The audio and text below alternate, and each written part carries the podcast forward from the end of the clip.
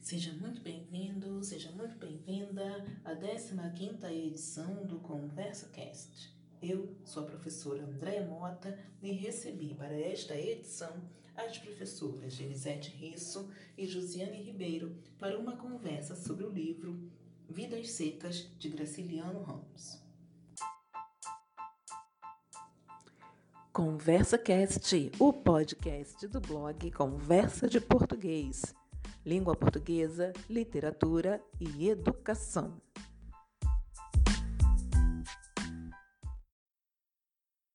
Esse livro, é, especificamente, obrigada. esse autor, Graciliano Ramos, ele é muito caro para todos nós, justamente porque ele traz é, no bojo das suas, das suas, dos seus escritos, né, toda a representação fiel desse período que em literatura, se eu não estou enganada, é chamado de neorregionalismo, neorrealismo regionalista. Esse, esse livro foi escrito em 1938, Sim, logo após a libertação do Graciliano Ramos, porque ele havia sido preso supostamente por defender ideologias comunistas. Essas foram as alegações que levaram o, o Graciliano a ser preso.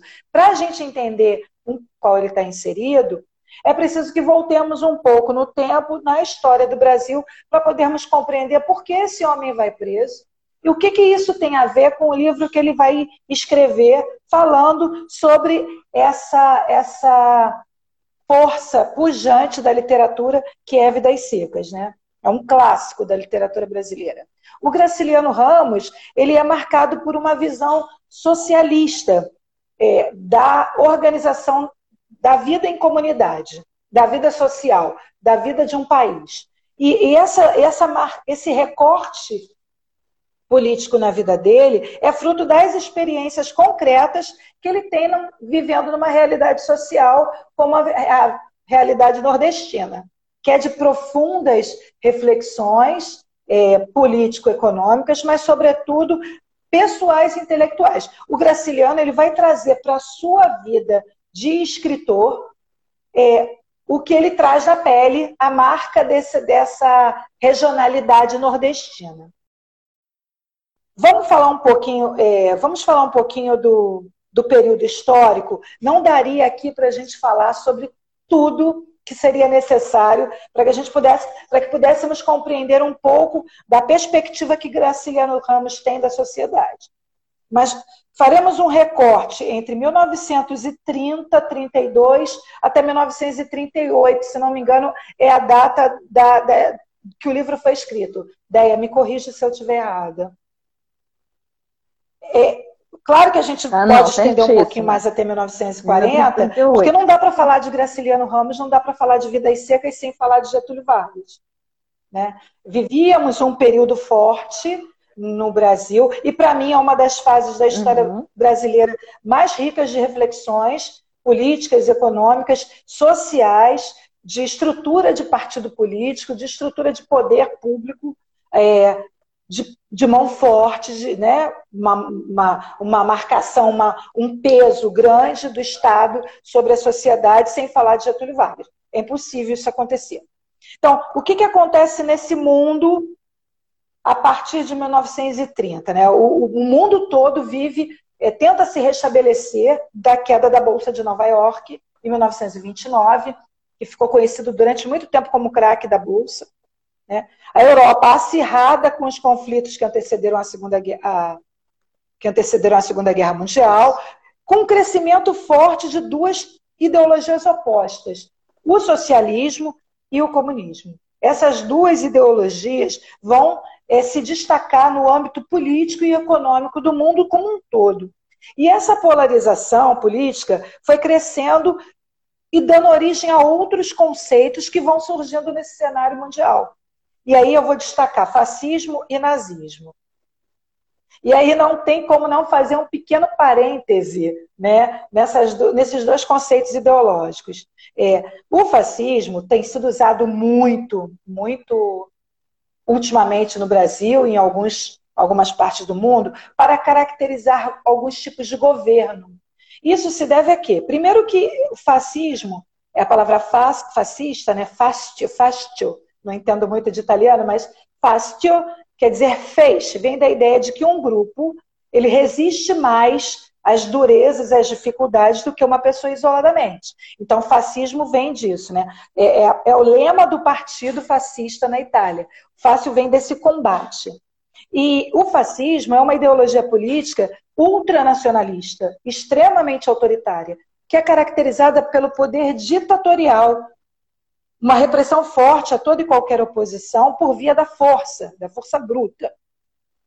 Caracteriza-se também pela concentração do poder num único líder. Não existe um conceito universal sobre fascismo. Existem algumas características que dão a tônica dessa postura fascista que a gente vai conhecer.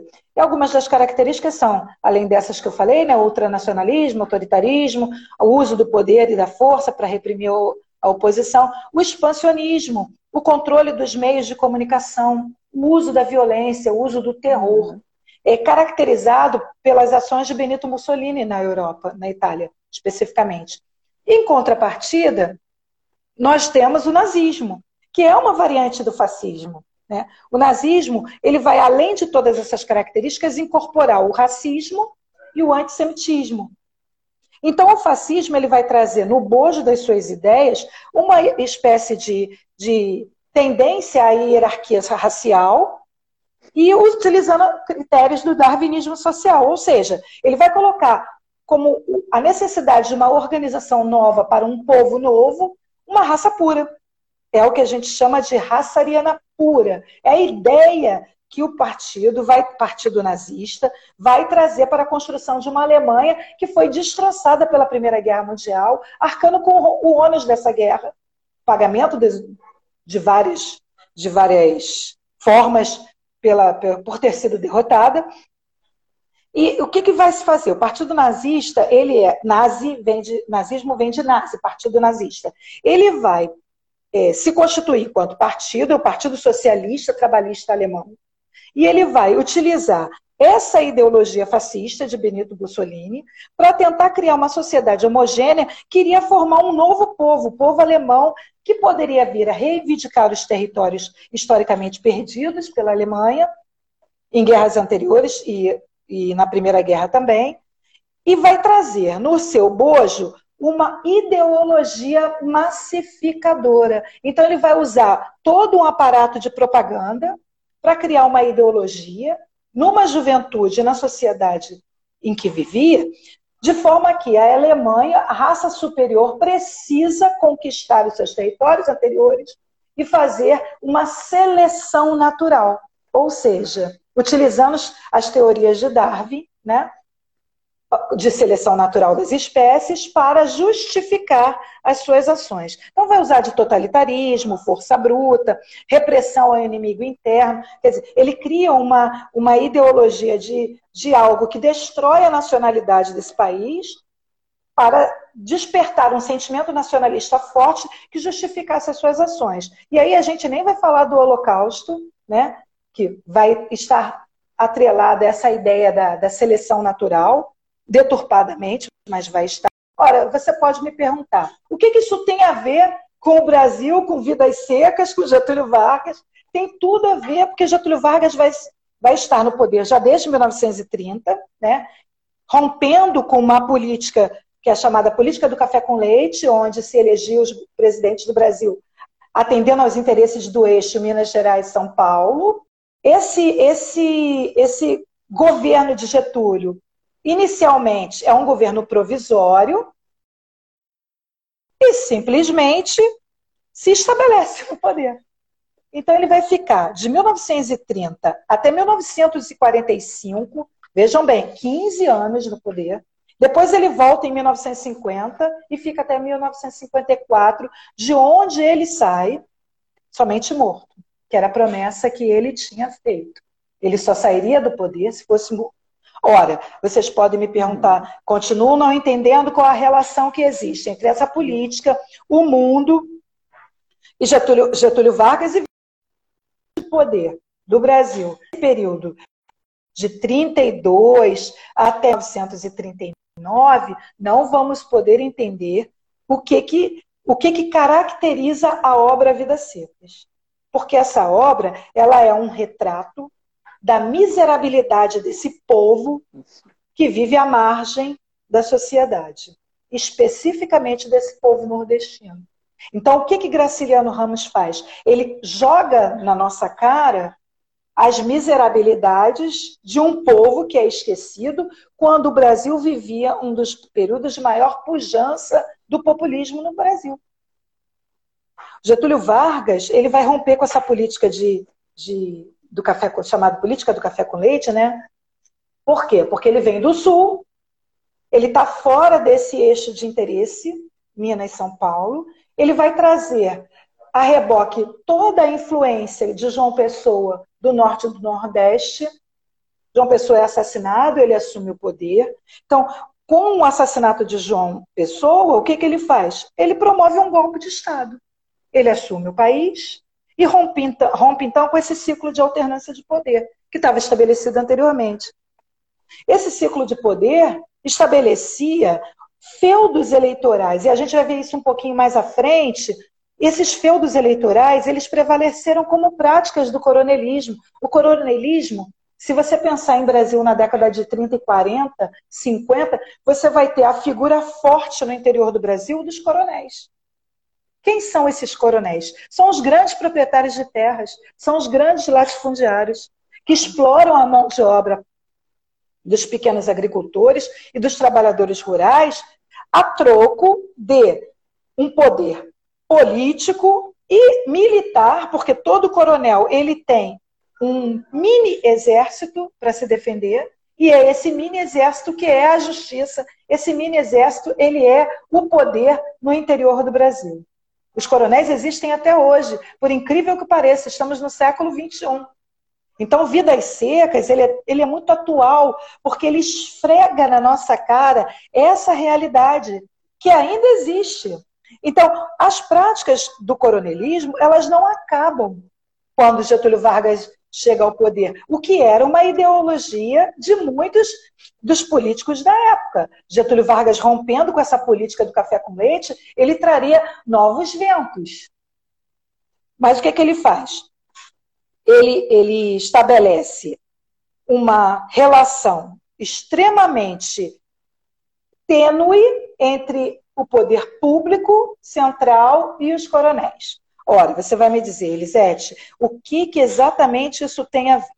Se, a gente, se nós pegarmos o livro Vidas Secas, nós vamos ver que esse livro narra a história de uma família de retirantes nordestinos na sua constante luta pelo, é, poder, pelo, pela sobrevivência na seca, ok? Tentando fugir da seca. Esse é o tema do livro. Ora, essa família representa o poder do coronel, ele vai se reproduzir ao longo do tempo, passando de pai para filho. Tá? É quase que um direito hereditário. Então, essa, essa família luta pela sobrevivência na seca, essa seca que assolava o Nordeste. Esse Nordeste que havia sido o grande é, a, a, é, apoio de Getúlio Vargas na subida ao poder, mas que não está inserido nas propostas de Vargas, as propostas que ele vai trazer depois. Esse Nordeste brasileiro, ele está inserido e permanece inserido na perspectiva coronelista. O Nordeste permanece um feudo eleitoral do poder presidencial. Então, Vargas estabelece o governo provisório em 1930, caracterizado pela pela instabilidade política, porque ele acaba não promovendo as eleições presidenciais que havia prometido quando assumiu o poder. Ele se articula com alguns setores da sociedade civil, a igreja, as mulheres, principalmente, porque em 1932 o voto feminino é liberado. Então a mulher pode votar pela primeira vez. A mulher que ficara até então alijada do processo eleitoral essa mulher vai poder votar a partir de 1932. Ele faz uma série de outras, toma uma série de, outras medidas que vão agradar, entre aspas, alguns segmentos da sociedade. Ele cria, por exemplo, o Ministério da Educação, com a obrigatoriedade do ensino primário, né, para todos, mas ele acaba com as liberdades sindicais, por outro lado. Né? Os sindicatos passam a ficar atrelados ao governo. Daí a expressão pelego. O que é o pelego? Pelego é uma pele que você coloca entre a cela do animal e o cavaleiro para evitar que o cavalo fique sendo machucado. Os sindicatos daquela época acabam sendo pelegos de Vargas. Ou seja, eles estavam trabalhando a serviço de uma política varguista, ou não poderiam existir. E a gente vai entender isso um pouquinho mais à frente. Ao mesmo tempo, ele investe na, na, na indústria como forma de gerar emprego. Aos poucos, ele vai eliminando o poder dos governadores e estabelecendo interventores no estado, nos estados. Ora, essa intervenção estatal nas políticas regionais vai fazer com que ecloda, por exemplo, em 1932, a Revolução Constitucionalista. Porque as medidas arbitrárias de Vargas, que já haviam afastado do poder, é, pelo menos na, na eleição presidencial, os interesses do eixo Minas e São Paulo, eles vão ainda mais afetar, ser afetados com as intervenções do Estado. Então, o que, que Vargas faz? Ele debela essa rebelião, essa revolução, ele consegue debelar, ele convoca eleições legislativas e essas eleições em 1934 vão confirmá-lo no cargo. O que, que ele faz? Ele promulga uma Constituição em 1934, mas mesmo assim ele não consegue estabilidade no governo. Contudo, ele prepara o caminho para a sua ditadura, que seria conhecida posteriormente como a ditadura Vargas. Quando ele estabelece a ditadura Vargas, né, em 1937, quando ele se declara presidente do Brasil e outorga uma nova Constituição, ele vai iniciar um processo de repressão fortíssima aos ideais comunistas e socialistas. E aí a gente entra, é, nós entramos, perdão, com uma parte dessa, desse passado, dessa, dessa vivência histórica do Graciliano Ramos. Ora, vocês podem até perguntar, mas o que tem a ver é, o, a repressão política aos comunistas com vidas secas? Se nós tivermos um pouco de atenção ao que escreve Graciliano Ramos em Vidas Secas, vamos perceber que ele faz o tempo todo uma crítica ao regime capitalista, a esse regime da exploração de uns sobre outros.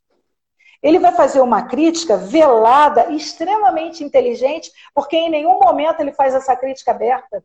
Ele deixa essa crítica na caracterização de suas personagens. As personagens do, do livro fazem a, descrevem a realidade social brasileira.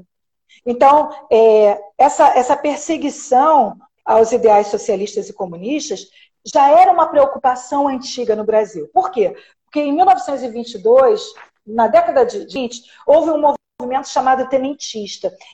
O movimento tenentista, então, ele vai Sim. se estender. E em 1927, um homem que a gente conhece, que é muito caro para nós, chamado de Luiz Carlos Prestes, vocês já devem ter ouvido falar, o Cavaleiro da Esperança. Ele vai promover um movimento com Miguel Costa chamado de Coluna Prestes. Sim. E eles vão percorrer 13 estados brasileiros, levando a ideologia socialista uhum. às comunidades, tentando é, movimentar, com base também e apoio de grande parte do, dos tenentes do, do Brasil na época, tentando movimentar a sociedade para ver os desmandos que o Estado nacional brasileiro impunha à sociedade.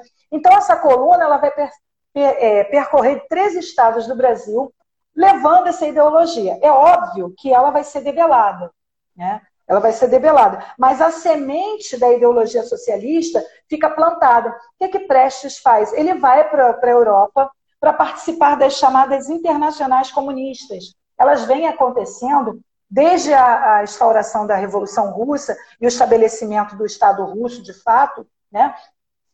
E elas têm o objetivo de exportar o ideal revolucionário do proletariado no poder, se desligando das antigas mazelas trazidas pelo capitalismo. É, essa, essas, nessas internacionais comunistas, o Luiz Carlos Prestes conhece a sua esposa, a que seria a sua esposa, Olga Benário, né? E eles juntos vêm para o Brasil e ele cria um partido, Partido Comunista Brasileiro, PCB. Não é o PCdoB, é o PCB. Foi fundado por Prestes em 1935. E aí ele vai tentar instaurar aqui um movimento que pudesse ser, ter o caráter socialista. Ora, é, Prestes e, e Olga, com esses ideais socialistas, incomodariam Getúlio Vargas, né? porque Getúlio Vargas era, por natureza, um ditador. Então, Olga é alemã, ela acaba sendo é, levada aos campos de concentração, grávida de sua filha, Anita Leocádia Prestes, e Luiz Carlos Prestes é preso. Eu sugiro a vocês, se puderem, ler alguns livros relacionados a esse período que é muito, são muito interessantes. Eu indico vocês lerem é, Luiz Carlos Prestes, O Cavaleiro da Esperança. Eu sugiro, foi escrito pela própria filha dele, Anitta Leocádia. Eu sugiro que vocês leiam Olga, do Fernando de Moraes. Não sei se você tem a ideia, maravilhoso. E um livro chamado esse livro chama-se Coronelismo, Inchada e Voto, do Vitor Nunes Leal. Esse livro é maravilhoso para você entender essa expressão que todo mundo usa de curral eleitoral. O que, que é um curral eleitoral? Né? Pode parecer distante da nossa realidade o curral eleitoral, mas ele é muito próximo. Se nós percebermos que nas últimas eleições, ao longo dos últimos 20 anos, nós tivemos candidatos com seus guetos eleitorais, ou seja, ele só atua em determinada área, coloca um servicinho básico ali para dizer para a população que ele está fazendo um atendimento, aquela população coitada. Né, é, sem muito acesso à informação, acaba achando que ele é um salvador da pátria, e com isso ele consegue se eleger em todas as eleições. Então, nós temos no Brasil essa perspectiva de curral eleitoral. Mas voltando aí à, intentona comunista, quando eles conseguem debelar o movimento, se inicia uma perseguição aos, aos ideais socialistas e comunistas. Então, Getúlio Vargas vai usar esse pretexto de reprimir o comunismo, que come criancinha, né? Que se você tem duas galinhas, você tem que dar uma. Se você tem uma casa com dois quartos, uhum. você tem que dar um e deixar o outro para qualquer outra pessoa morar. Essa ideia distorcida do, do socialismo para perseguir, matar e prender e torturar. Nesse bojo, a Olga Benário é mandada para o seu para o seu país de volta, né? Ela é presa e vai deportada e lá ela morre no campo de concentração e a sua filha vem para o Brasil para ficar aqui. Então, sobre esse pretexto, Vargas vai fechar o Congresso, vai se declarar presidente do Brasil, vai otorgar uma nova Constituição. Essa Constituição, em 1937, ela vai dar plenos poderes ao Executivo, vai extinguir os partidos políticos e vai governar com amplos, amplos poderes.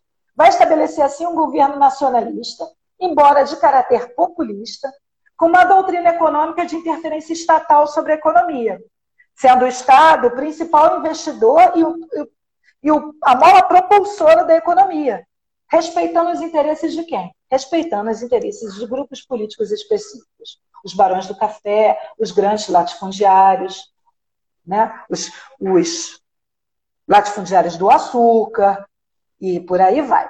Então, eles iniciam investimentos em várias áreas a figura de Getúlio Vargas, ela inaugura o populismo no Brasil. Ele traz os mecanismos de adesão popular existentes ali no seu projeto político que vão dar certo. Então, veja bem, o que, que ele faz? É, ele estabelece mecanismos sociais como a CLT, que é a CLT quer dizer Consolidação das Leis Trabalhistas, né? Quer dizer, existiam algumas leis que não eram universais, ou seja, nem todo mundo tinha acesso a elas. Ele consolida essas leis num documento único. Onde vai estar? Onde vão estar? Férias remuneradas, jornada de trabalho específica, é, dava ao, ao trabalhador um conjunto de leis que o protegiam. Os trabalhadores rurais, eles permaneciam sob domínio dos proprietários de terra. Então, é, Olha como isso tem a ver com as características do romance Vidas Secas. Quem é esse Fabiano e sua família? Quem, quem, quem é esse Fabiano e quem é essa família do Fabiano? O que, que eles representam? Esses trabalhadores rurais que permanecem sob o domínio dos proprietários de terras, que permanecem sob domínio dos currais eleitorais. Ele cria a CSN, a Siderúrgica Nacional, o IBGE, a Hidrelétrica de São Francisco, ou seja, ele faz algumas obras de caráter nacionalista, visando o desenvolvimento industrial brasileiro, mas sob pulso de ferro, sob mão de ferro, e em, é, em momento nenhum admitindo é, a divergência, a oposição, ou pensando, em termos mais amplos, numa divisão equitativa de renda, numa reforma agrária, uma reforma agrícola que tanto beneficiaria os produtores rurais, os pequenos produtores rurais, os trabalhadores rurais. Nas cidades, esse processo é diferenciado.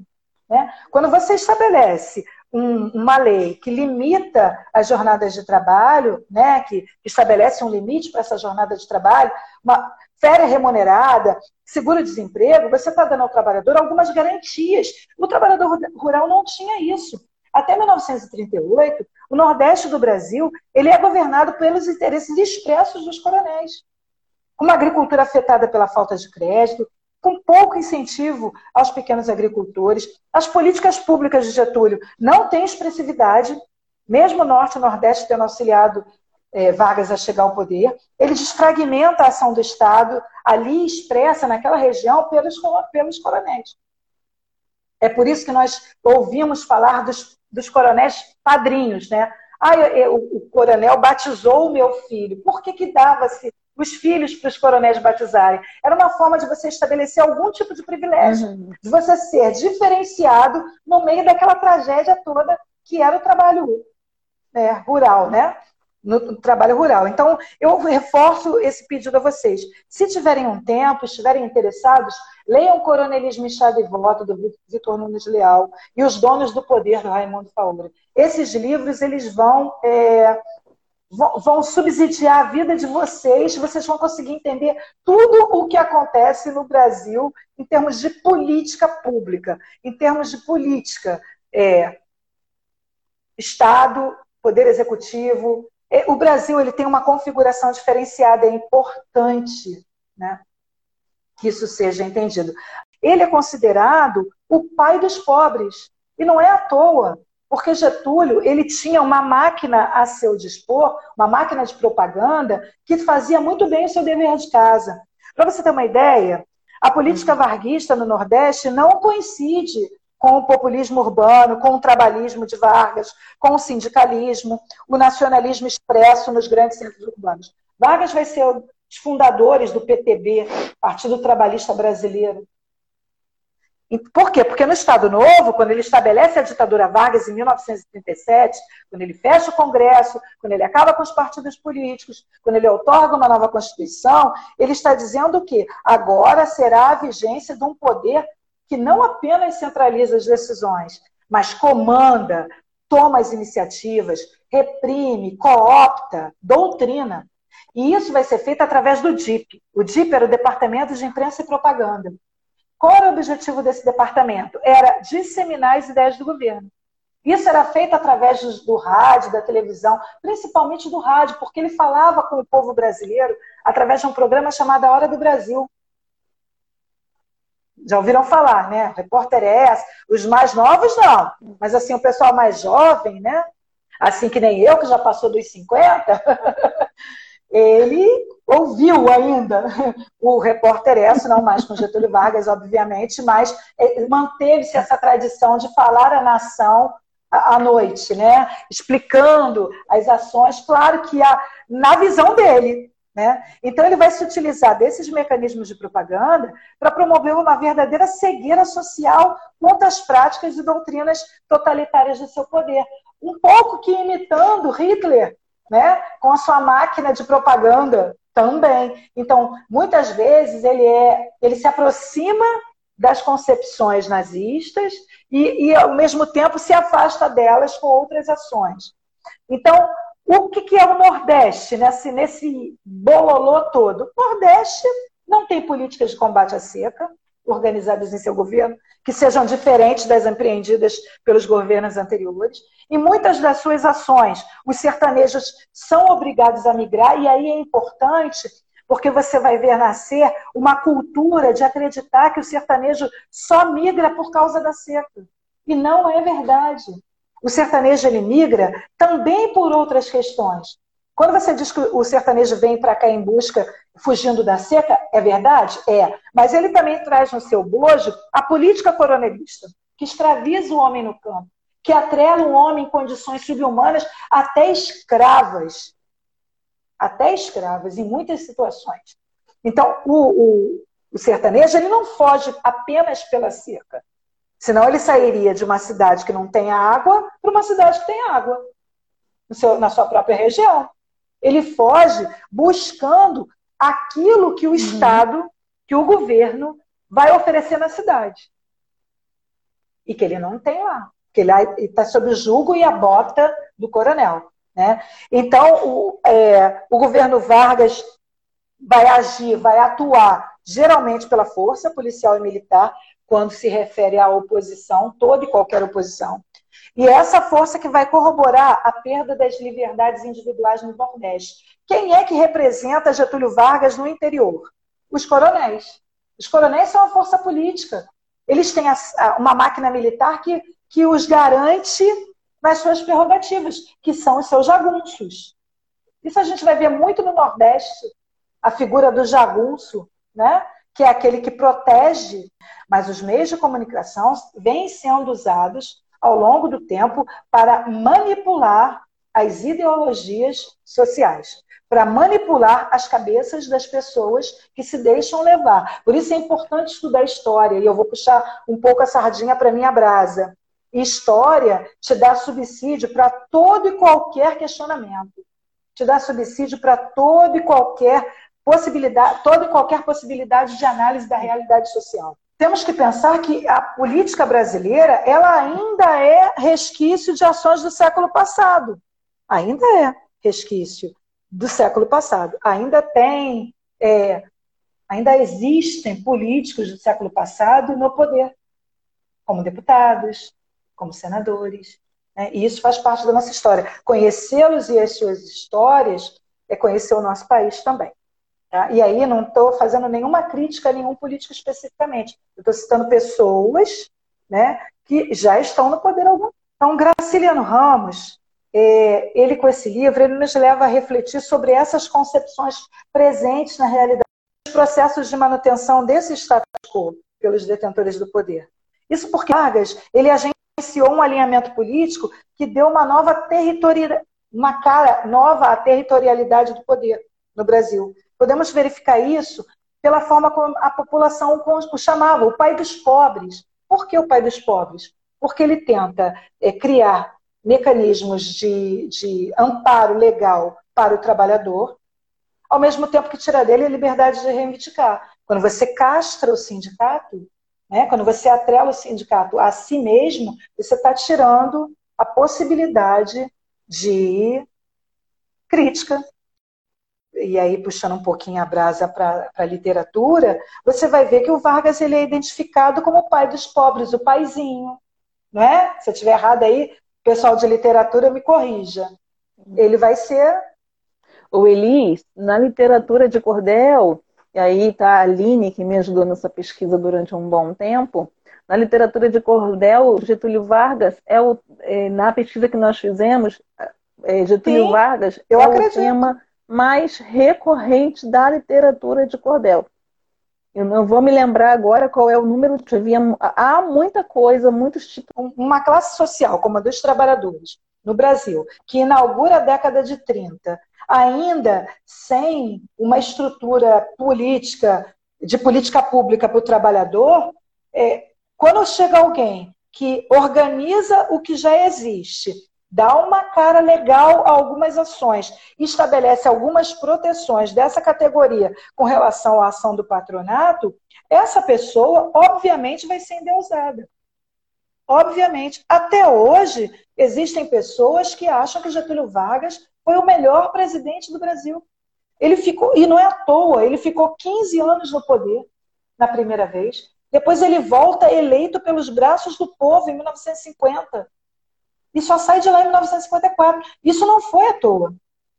Nós não podemos desmerecer aquilo que ele trouxe de, de proteção ao trabalhador.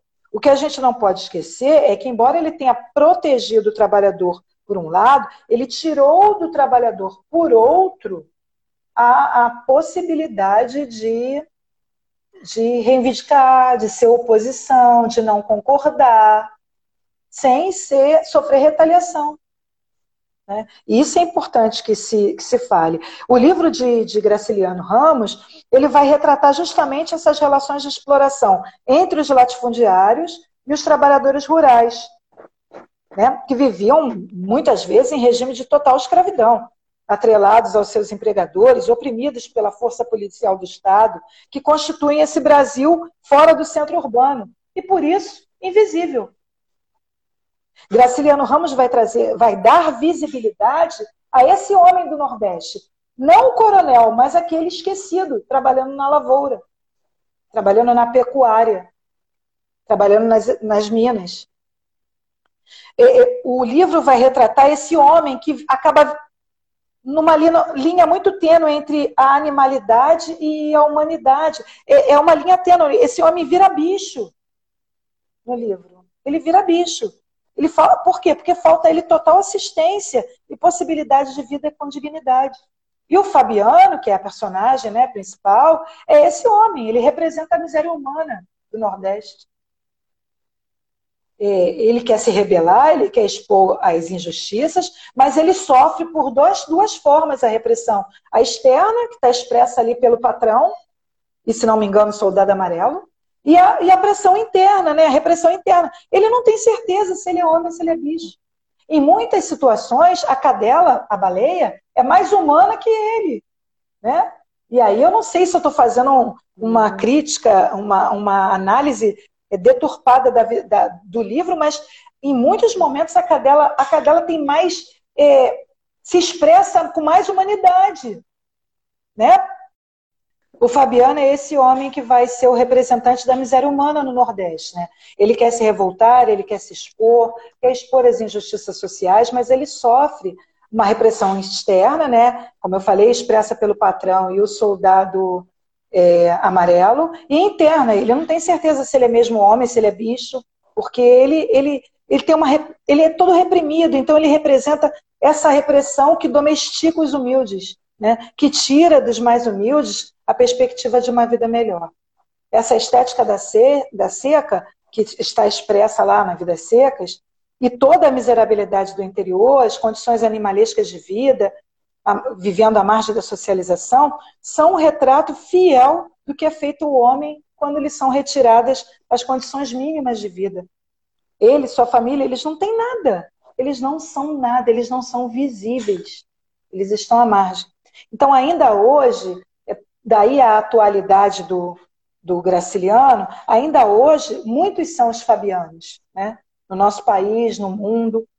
Nos, nos cabe refletir que situação vivem essas populações mais pobres do Nordeste, nos chamados bolsões de pobreza das grandes cidades, os esquecidos desse poder público. Como sobrevivem?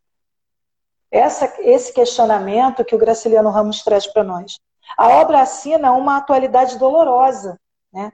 porque ela se atualiza à medida em que nos leva a perceber que, apesar do tempo que passou, o nosso país permaneceu esquecendo os mais vulneráveis, os mais simples, vivendo em condições subhumanas, sem referência de estrutura humana, de família, de sociedade. Eles estão à margem de tudo. E isso Graciliano Ramos trouxe em Vidas Secas. É um livro é, tenso, denso, né?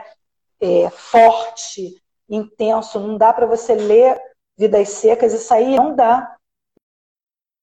Você não consegue ler esse romance e sair sem ficar mexido com essa situação. Mas essa situação ela existe até hoje.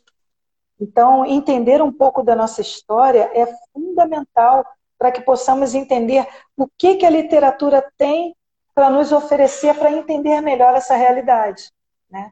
É, Graciliano Ramos ele é perfeito nisso, porque ele, ele pega as suas ideias, aquilo que ele experimentou como realidade social, e joga isso em forma de, de, de beleza, de literatura. Esse é o grande ganho do livro, a meu ver. É, é, desculpa te interromper, mas foi uma coisa que eu lembrei aqui. É, o que a gente não pode esquecer, o que nós não podemos esquecer, é que numa época em que não havia televisão, computador, telefone celular, as pessoas só tinham a informação pelo jornal impresso e pelo rádio. Então, as Isso. pessoas é, davam uma credibilidade tão grande ao que era noticiado, quer dizer, a, a, a reportagem, a, a notícia, ela tinha um peso tão grande que ela mudava cabeças, ela mudava situações políticas, ela deflagrava e conflagrava governos. Então, isso nós não podemos esquecer. Conversa Cast, o podcast do blog Conversa de Português. Língua portuguesa, literatura e educação. Gente, boa noite para todo mundo. Cara, que aula, não tenho muito o que acrescentar. É, a Elis deu show, gente, história é vida, né? Sempre. É, eu, eu, eu sempre digo que a minha, eu, na verdade, a minha outra faculdade que eu pretendo ainda fazer graduação é psicologia. Mas eu estou nos últimos dias, pelo, principalmente por tudo que vem acontecido aqui, eu estou muito mexida com história, viu, Elis? Muito história. mexida. Filosofia também me, me encanta. Mas vamos lá, gente com sua, com sua licença, né? Vamos é, falar um pouquinho aqui, complementar tudo que a Elis nos abrilhantou. Vidas Secas, obra de Graciliano, segunda geração. A gente já falou de uma geração aqui, né? A gente já falou de Jorge Amado, é da mesma família é, que Graciliano, né? Geração de 30, livro de 1938. É, eu, eu, gosto particularmente muito de Graciliano. Graciliano sempre me foi mais caro do que o Jorge, mas já falei isso na outra live. É, e esse livro me chama muita atenção, já para começar, porque é a única obra de Graciliano em terceira pessoa. Né? Graciliano uhum. gosta de escrever em primeira pessoa. Né? São Bernardo, quem não leu, é maravilhoso. Né? É, e ele vai retratar, como ele já colocou aqui, a história de uma família que vai retirar também, né? E Elis falou uma coisa que eu achei assim muito fantástica que eu anotei. Eu também fiz muitas anotações, tá, dona André? Não foi só a senhora? Eu também fiz. E ela fala sobre a questão é, da família fugir não só por causa da seca, mas fugir por conta de buscar o que tem na cidade, né? De outras oportunidades. E isso é belíssimo, é, isso fica muito forte no texto, principalmente porque são 13 capítulos, e se a gente for pensar, eles são completamente fragmentados. Né? Você pode ler o capítulo lá do passeio da família na cidade, pode ler o capítulo da baleia, inclusive a baleia, né, que é a cachorra da família, que é uma, faz parte da família.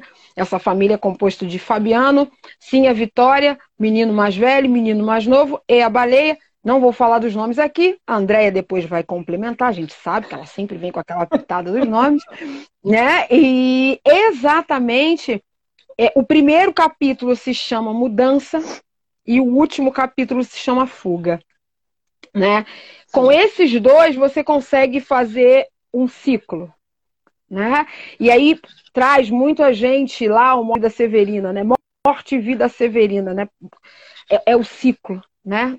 E é um ciclo tão, mar, tão marcado, né? Eu acho que isso é sensacional. Quando ele, quando ele começa com o primeiro capítulo Mudança, quando você pensa em mudança, o campo semântico que, que, que cerca né, a mudança é algo positivo. Né? O último capítulo é fuga, que já tem um campo já mais negativo. Né? E a, a minha, interpre, a minha interpretação e o que, é o que a gente consegue perceber é que o livro começa muito duro, secas todas. É, é, o, o livro todo é escrito com muita dureza com muita secura, né? Como a vida desses personagens. Vidas secas não é só porque é seco do sertão, né? Da, da seca. Eles são personagens secos. O, o, o livro é feito, construído com períodos muito curtos. E como o texto está todo em discurso indireto livre, né? O narrador ele entra uhum. muito e apresenta muito é, é, essa fala o, jeito de ser dessas famílias, né? É, é uma família seca, uma família desfragmentada e como a gente consegue fazer uma, um, uma correlação com os capítulos do livro que você pode ler o segundo, ler o oitavo, né? Ele não tem uma sequência com uma narrativa comum, porque não, é, não são vidas comuns, né? Eu acho que Graciliano quer provar isso aí. Não é nada comum. E a Elis trouxe uma questão que é muito clara, né? Quando ela fala da, da questão da zoomorfificação, que os personagens são assim, principalmente Fabiano. Fabiano é um cara, um homem tão duro, tão seco, que ele tem dificuldade de, de correlacionar. O cognitivo dele não, não, ele não consegue externar. Ele grunhe. Né? Tem uma fala, no, uma fala no texto que ele fala, né? Você é bicho, Fabiano. Né? E muitas vezes a gente vê isso. Contrapondo com a baleia, com a cachorra. Que nome, né, gente? Maior mamífero, baleia, mar, água. Eu não vou falar muito, não, que eu dou spoiler de nome, André que fala disso. Mas a cachorra baleia, ela é a mais humana da família. Né? A gente tem assim a Vitória, que é a, que é a esposa, completamente inconformada com essa vida. Ela não quer retirar. Né? E, é... Ela só quer uma cama. Né? Olha a importância dessa de, de você ter uma cama. Para quem retira, né? Para quem vive uhum. por aí, ela quer ter uma cama, né? Como o seu Tomás da Bolandeira, que é um cara que ele não está ali presente no texto, né? Ele já é morto. Mas ele tem referências tanto para Fabiano, né? Ele esse símbolo, porque ele quer falar como Tomás da Bolandeira, Fabiano. Ele tem essa vontade, né? E a gente tem assim a, assim a Vitória que ela, ele, ela quer a cama dele, porque ele tem uma cama com ripa de couro e ela quer uma cama. Né? E ela tem uma relação muito dura com as crianças né? É a baleia é linda demais, né? Eu sou apaixonada, inclusive naquele capítulo, né, que todo mundo leu, que eu não vou ler, porque eu não vou ficar arrepiada hoje, nem vou chorar, né? Com, com as outras, mas a baleia ela é tocante, né? Ela é muito tocante. E a relação da mãe com essas crianças, né, já começa lá no primeiro capítulo, mudança, que quando eu pensei em mudança, né, ah, vamos nos mudar. Eu achei isso tão interessante, tão, tão fascinante. Mudança é uma coisa boa e não é isso que acontece, que nos é apresentado, né? Eles sacrificam o papagaio que está com eles para eles se alimentarem, né? E é algo quando você para para pensar que isso, né? O menino mais velho, né? E essa coisa deles eles não terem nome, a cachorra tem um nome, né? O menino mais velho, ele só quer conhecer o mundo. Ele quer entender. Tem uma cena que é muito engraçada que ele vai perguntar para a mãe: o que, que é inferno? Ele escutou aquilo a mãe conversar, né? Porque eles, se, eles vão. Eles são retirantes, eles chegam numa fazenda que está abandonada, eles decidem ficar por ali, é, até que volta o, o período da chuva e o fazendeiro volta. Né? E aí tem muita coisa do que Elis trouxe do coronelismo, né? Ali presente. Fabiano é alguém completamente é, humilhado, né? Ele, ele, ele tem uma, uma, uma posição muito subserviente a esse coronel. Inclusive tem uma o, o, a redação da UERJ, quem aqui prestou, quem sabe, quem está estudando, né? Vai fazer o UERJ, se Deus quiser, vem o UERJ. A gente tem uma redação que 2018 para 2019, cujo tema, o livro foi Vidas Secas, né? E o tema diz o que leva as pessoas em condições de vida semelhante a Fabiano a se considerarem inferiores às demais, né?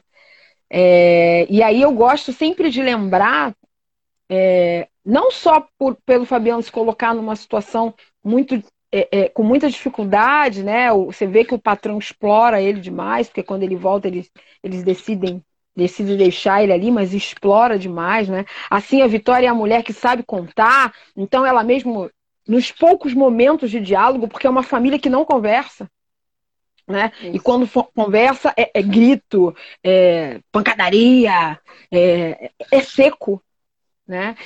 E aí, quando eu vejo esse tema, né, o que leva as pessoas em condições de vida semelhantes a Fabiana a se considerarem inferiores ou se colocarem, talvez, por uma questão desse desgoverno que a gente. Eu só fico lembrando, não tem como a gente não pensar, né, nessas situações que as pessoas se colocam. Talvez se a Mirtes não se sentisse na necessidade de levar o filho dela para trabalhar, ela tivesse com o Miguel nos braços ainda, né? Quantos e quantos Fabianos a gente vai continuar a ter? Por quê? Né? E a gente fica com essa reflexão, né?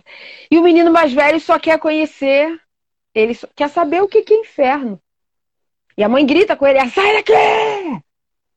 E o menino mais novo, uma criança, que vê no pai alguém, eu quero ser assim. Né? E eu acho que é tão legal essa parte, porque é uma parte de alguém ainda tem uma esperança nessa família, né? O sonho, ele, ele quer ser igual ao pai. O pai é um modelo para ele, né? É, numa das cenas mais bonitas, né? Eu já estou encaminhando para o final, que eu gosto muito de, de trazer essa questão da, dessa, dessa, fragme, dessa fragmentação. O último capítulo se chama Fuga, né? E por incrível que pareça, é o único momento que a gente percebe um certo diálogo do casal. Né?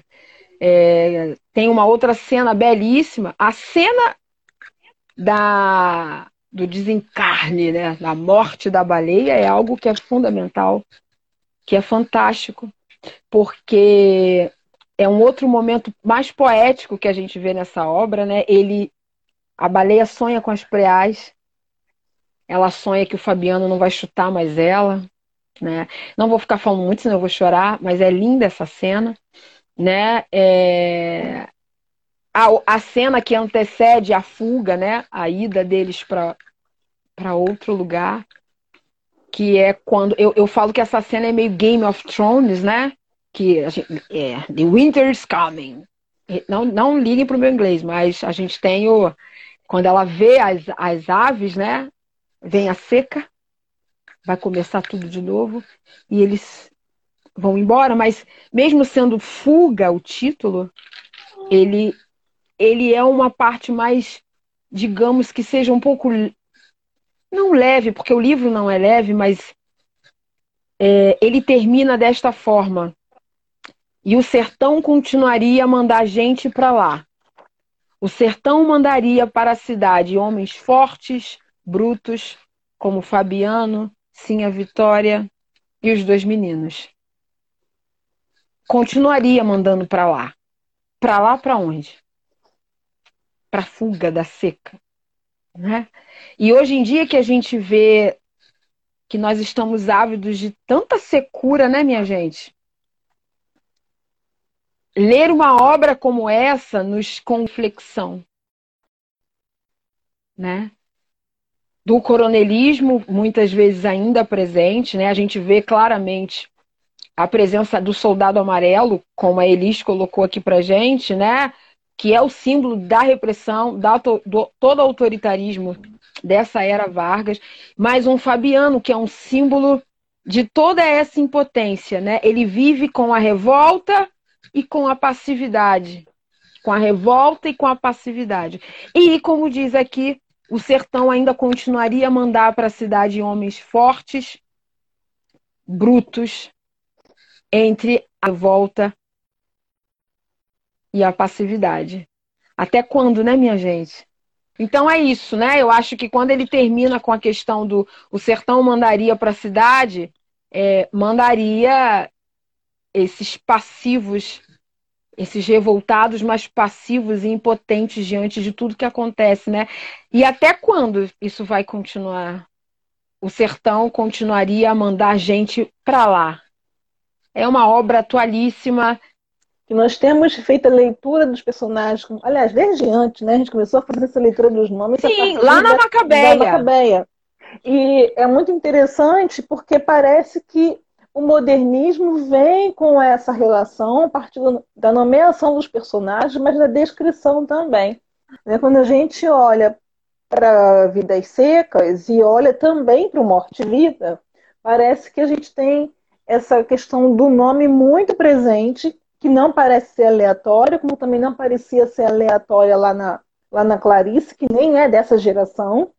Né? Sim. Gente é, também uma observação sobre como os autores lidam com isso. E quando a gente olha para os personagens, a gente tem, como você e ele já falaram, o Fabiano, assim, a Vitória, esses têm nome. Baleia tem nome. As Baleia crianças nome. são menino mais novo, menino mais velho. Quais são os nomes Exato. dessas crianças? Não, o menino mais novo, o menino mais velho o tempo todo. E a maneira também como esses personagens são construídos. No, né, no capítulo que, que, é, que é sobre assim, a Vitória, ela vai aparecer aqui, só localizar aqui rapidinho. Estou olhando pelo, pelo PDF, né, no que aparece assim a Vitória, assim a Vitória já já é apresentada por um adjetivo, acocorada. Acocorada, né? Que traz um pouco também dessa dessa maneira meio animalesca como ele trata os personagens, né? Ele vai trazer toda uma é, adjetivação, tanto para apresentar os personagens, como para apresentar também o local. Então, quando a gente vê, por exemplo, lá mesmo no capítulo Mudança, me chamou muita atenção, me chama muita atenção que já na abertura, quando ele começa o capítulo, é uma descrição tão intensa que quando eu começo a ler o Vidas Secas, eu me vejo nesse cenário. Porque o cenário é na planície avermelhada, os juazeiros alargavam duas manchas verdes. Os infelizes tinham caminhado o dia inteiro, estavam cansados e famintos. E mais à frente ele vai dizer: os juazeiros aproximavam-se, recuaram e sumiram-se. Uma maneira muito peculiar também de dizer que andaram muito. Que os juazeiros Sim. primeiro eram duas manchas verdes, depois eles se aproximam, recuaram e sumiram. Os vozeiros ficaram lá atrás. Aí vem o menino mais velho, pôs-se a chorar, sentou-se no chão. E você fica esperando que em algum momento esse personagem ganhe nome. Só que ele não tem nome. E aí eu me lembrei da análise que nós fizemos do Morte de Vida Severina. Será que ele não tem nome por quê? Será que ele nunca, será que ele nunca recebeu um? Não é é, nome de Pia? Será que ele é mais um nome Severino? De, nome de Pia? É, será que é mais um Severino? Será que ele não tem um nome de Pia? Porque o Severino dizia: meu nome é Severino, não tem outro de Pia. Não tem outro de Pia. Não tem nome nenhum, né? Mas a, mas a baleia, como você bem marcou, a baleia não. A, a baleia é o paradoxo nessa família. Porque a baleia lembra, como você bem disse, aquele animal enorme que vive na água. E a baleia, é quando ela aparece quando aparece no capítulo que nós não queremos ler, né, aparece justamente, essa, justamente esse animal que vai aparecer ossudo no meio desse ambiente de seca. Então, em vez de ser, a, eu, em vez de ser essa baleia enorme no mar, não, é a baleia na seca. Ontem eu vi um meme muito interessante, eu passei a seguir a hashtag é, Vidas Secas para ver o que as pessoas estavam publicando e apareceu para mim um meme muito legal, que é baleia, ah. como as outras pessoas veem, como nós de literatura vemos. Uma baleia enorme dentro d'água, e para nós de literatura é a baleia ossudinha, toda encolhida lá perto do, perto do Fabiano. Né? E isso é muito interessante. Verdade. Quando aparece o soldado amarelo, que a Elis também falava, qual é o nome do soldado amarelo? Né? O soldado amarelo aparece, na, aparece como representação do governo, mas ele também não Isso. tem um nome. Né? Apare... E, de novo, né? em vez de aparecer o soldado, é o soldado amarelo. A planície é avermelhada. Os juazeiros uhum. são duas manchas verdes lá no início. Assim, a vitória uhum. está acocorada. O filho é o mais novo e o mais velho. E assim vão aparecendo com outros personagens. O personagem que apareceu Verdade. aí, que tinha um nome que foi que é o dono da cama, mas ele, é, ele tem nome porque ele representa também um outro status social. Sim. Né? Ele representa o que assim, a Vitória quer o modelo. E aí você falou da Vitória. Eu acabei anotando aqui, porque quando eu leio assim a Vitória, e é nessa confusão, porque minha, a minha anotação que era de literatura virou história, sem mais lá o quê. Quando, você, quando a gente fala assim a Vitória, por incrível que pareça, assim, a Vitória me lembra a Rosa do Pagador de Promessas. Porque assim, a Vitória não quer, não quer retirar.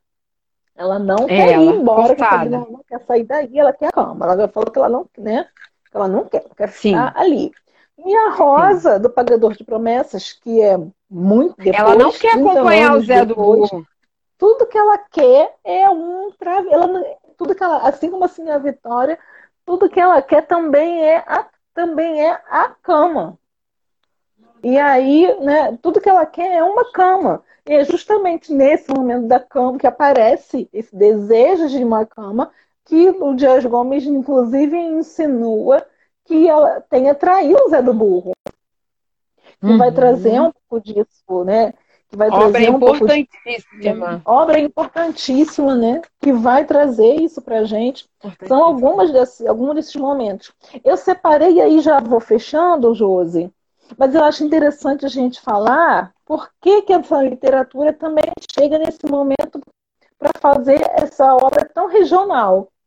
Né? A Elis marcou muito a questão do, do coronelismo, mas eu marco também é, um evento que aconteceu em 1906, que foi o primeiro congresso, congresso brasileiro de regionalismo, em que a gente tem a leitura do manifesto do regionalismo do Gilberto Freire. Então, Gilberto Freire incita a gente a fazer toda é, incita a arte naquele momento a tratar sobre a questão da regionalidade. E aí eu peguei o manifesto, o livro que eu estou usando é esse aqui, Vanguarda Europeia e Modernismo Brasileiro, em que o Gilberto Mendonça Teles ele traz esse manifesto do regionalismo e é bem interessante porque Nesse manifesto que o Gilberto, que o Gilberto Freire lê em 26, mas só vai publicar em 52, ele fala desse elogio ao Nordeste. Elogio ao Nordeste e elogio ao Brasil. Então, quando a gente fala na geração de 30, é importante a gente lembrar que a obra inaugural dessa geração foi a obra Bagaceira, que não foi nem 1930 ainda, mas que foi 1928 ainda. Então é uma obra que vai é uma obra que vai inaugurar o que vai inaugurar esse momento, né? Uhum. Então é isso. Material também que era uma ficha de estudo que vai também dessa vez, mais um resumo do pré-modernismo e mais, deixa eu esqueci mais o quê? É, vai oh. aparecer a página e vai aparecer o grupo para professores. O, o grupo de professores é Conversa de Português, Sala dos Professores, estamos eu e Josi lá e a gente vai trazer a Elis também. No Telegram a gente tem um, também um canal é, dentro do Telegram que também é fácil achar. É só você jogar Conversa de Português na busca do Telegram que vai aparecer. No Telegram Verdade. eu tenho compartilhado alguns arquivos que eu não compartilho, nem no blog, nem na página. Né? Então, o pessoal que está lá no grupo do Telegram tem uns arquivos que são, que são exclusivos, exclusivos. Então é legal. Exclusivíssimos, mas ninguém tem. Essa semana eu compartilhei lá um guia, um mini guia de pontuação que eu não disponibilizei em nenhum outro canal. Muito né? bom, galera. Muito bom. Muito bom. Então, Uma página é que eu super recomendo, inclusive, para os nossos estudos. Beijo para todo mundo. Josi, muito obrigada. Elis, muito obrigada. Boa, Boa noite, gente. Conversa Cast, o podcast do blog Conversa de Português. Língua portuguesa, literatura e educação.